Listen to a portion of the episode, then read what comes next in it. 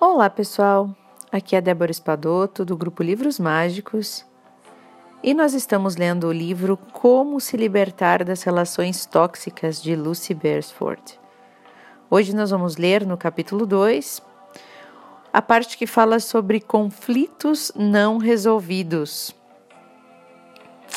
Então, muitos de nossos atuais conflitos com os nossos pais têm origem em nossa decepção por eles não terem sido os pais dos nossos sonhos. Quando crianças, muitas pessoas imaginavam que os pais verdadeiros, né, mais gentis, aqueles pais que, que as amavam incondicionalmente, um dia voltaria, é, um dia voltariam e exigiriam que elas fossem devolvidas a eles. Ou então fantasiavam sobre fugir de casa.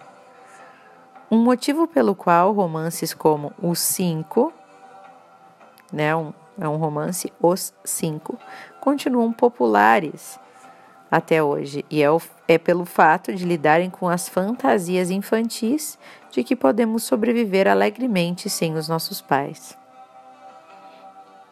Então agora nós vamos ouvir a carta de Rebeca, e ela diz o seguinte: Eu sempre tive um relacionamento difícil com a minha mãe que, embora não trabalhasse fora de casa, ela sempre foi assim, bem distante.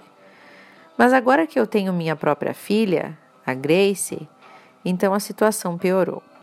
Isso porque, apesar de não ter estado ao meu lado quando eu precisei, a minha mãe atualmente faz de tudo pela Grace. Enche ela de presentes, dá atenção. Ela também critica a minha forma de educar a minha filha. E eu passei um tempo hospitalizada, sabe, devido a uma depressão pós-parto. E aí eu estou com medo de estar me distanciando da minha filha, porque na realidade mesmo eu tenho ciúme da atenção que ela recebe da minha própria mãe. Eu sei que isso é ridículo, mas o que fazer para me livrar disso e ter certeza de não repetir os erros do passado? Atenciosamente, Rebeca. Bem, a situação de Rebeca demonstra como os conflitos não resolvidos do passado podem contaminar os nossos relacionamentos do presente.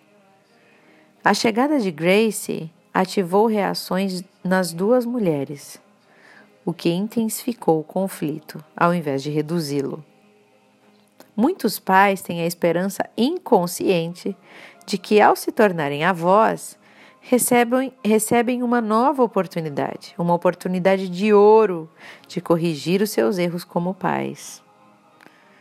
Rebeca precisou fazer três coisas ao mesmo tempo: alimentar o seu relacionamento com a Grace, com a filha, né? Honrar o seu relacionamento consigo mesma e examinar o seu relacionamento com a mãe, nessa exata ordem. Isso porque, como eu já ressaltei, os nossos problemas de relacionamento sempre revelam muito, tanto sobre nós quanto sobre o outro. Quando temos coragem de trabalhar o nosso interior, ganhamos uma força emocional e o relacionamento difícil passa a nos incomodar menos. Ou nossa maneira de funcionar nessa relação é que muda. E essa segunda possibilidade acaba. Em geral, acaba por eliminar qualquer necessidade de confrontar a pessoa em questão. Portanto, com a ajuda efetiva do marido, a Rebeca se concentrou em ser o que o psicanalista e pediatra Donald Winnicott, o que ele chamou de mãe suficientemente boa. Já ouviram falar nisso? Isso envolveu Rebeca em cuidar da Grace física e emocionalmente, mantendo o ambiente da criança previsível e seguro, mas também protegendo-a daquelas partes de Rebeca que sentem inveja, que enxergam a filha como uma rival das atenções da mãe. E esse lado invejoso da Rebeca pôde ser trabalhado e enfraquecido dentro do consultório para tanto, ela precisou olhar para sentimentos que estavam relacionados à mãe dela, que estavam, na verdade, enterrados lá dentro dela. Né? Ela precisou encará-los. Em especial, ela precisou encarar a decepção por ela não ter sido, ou talvez nunca seja, né? Mas por ela não ter sido capaz de transmitir mais calor, mais afirmação e mais positividade à Rebeca. Ela guardava uma mágoa, um ressentimento por muito tempo quanto a isso, em relação à mãe, né? Embora ela consiga fazer isso com a filha, ela tinha essa decepção pela mãe não ter sido, né? Essa mãe mais afetuosa, trans, transferindo positividade e boas afirmações para ela. Todo esse processo não excluiu a mãe de Rebeca da situação.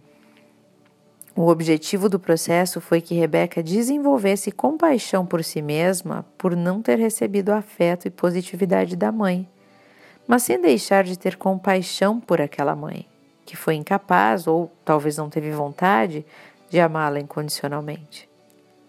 Entretanto, há uma primorosa descoberta no final da carta de Rebeca: o seu desejo de não ver os erros do passado repetidos. Só porque determinado comportamento aconteceu no passado, não significa automaticamente que ele vai se repetir no presente. A gente tem essa mania de achar que o histórico condena, né? Rebeca se perguntou se a sua própria mãe não seria prisioneira da educação que ela havia recebido quando pequena, né? Quem sabe ela também não tiver uma mãe distante ou indisponível né? Fato que talvez pudesse ter levado a se afastar da própria filha mais tarde.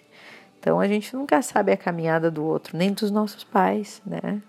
A gente nunca sabe os, as circunstâncias, as situações que a pessoa passou. Sendo esse o caso, Rebeca então sentiu uma profunda empatia com a mãe. Ela passou a compreender a mãe, a olhá-la com outros olhos. E quando Rebeca nasceu, a sua avó materna já havia morrido e ela jamais conversara com a mãe sobre como ela tinha sido educada pela avó, né? Com frequência, só pensamos em ter esse tipo de conversa com nossos pais quando já é tarde demais. Você já teve uma conversa assim com os seus? Mas temos que focar no presente, né? E nos libertar do passado. Então, se a história de, de Rebeca lhe sou familiar e tem alguma semelhança com a sua situação atual, né? E se a sua situação atual está complicando um relacionamento que já é conturbado, então o seu foco principal deve ser a sua relação com seus filhos e com o seu cônjuge. cônjuge. Concentre-se em cuidar deles e, ao mesmo tempo, protegê-los de qualquer impulso negativo da sua parte. Deixe de lado a esperança de que seu pai ou que sua mãe possam ser diferentes do que são, porque eles não vão mudar. Pense que talvez a pessoa com quem está se relacionando agora nunca mude. Existe a possibilidade de a pessoa nunca mudar? Tem até uma frase que diz, né? Ninguém muda pelos outros, a gente só muda pela gente mesmo. Então, ninguém vai mudar por você, vai mudar por ele ou por ela, né, quando chegar a hora que eles acharem necessário mudar, muitas vezes pela dor, né? Então, a pessoa que você está junto talvez nunca mude. Ela pode ser teimosa, alguém que quer sempre ganhar a discussão, mesmo sabendo que não tem razão. E aí? Vai vai vai querer que ela mude o dia? Não vai, né? Acontece, não espere isso. Ou pode, sim, pode ser simplesmente que essa pessoa tenha medo de mudar ou seja incapaz de fazê-lo, né? Nós, o que a gente não pode é esperar essa mudança. Que ela pode acontecer, pode, mas não vai ser por você. Nunca é, né? As pessoas mudam por elas. E a dica da autora para hoje, então, é a seguinte: você precisa decidir o que deseja na vida e dar-se permissão para escolher. Se você não teve pais incentivadores, protetores, afetuosos, então faça isso por você mesma, sem sentir pena de você. Cuide-se bem agora. Ofereça a si mesmo encorajamento, compaixão, confiança, o que vai estimular a sua autovalorização. A gente tem uma mania, né, de colocar é, a a culpa, né, de justificar os nossos erros, os nossos fracassos e a nossa miséria em função do nossa, da nossa infância e da, dos poucos, das poucas oportunidades que os nossos pais nos deram, da maneira como fomos criados. Mas é aquela coisa. Algumas pessoas escolhem desculpas e outras pessoas fazem acontecer. Né? Basta você escolher o que, que você quer olhar.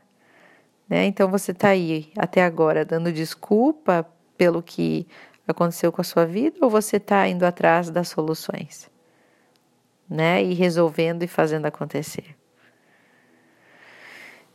Então, pessoal, esse foi o áudio de hoje. Eu espero que vocês tenham gostado. No próximo áudio, nós leremos sobre pais controladores. Um abraço e até, e até a próxima.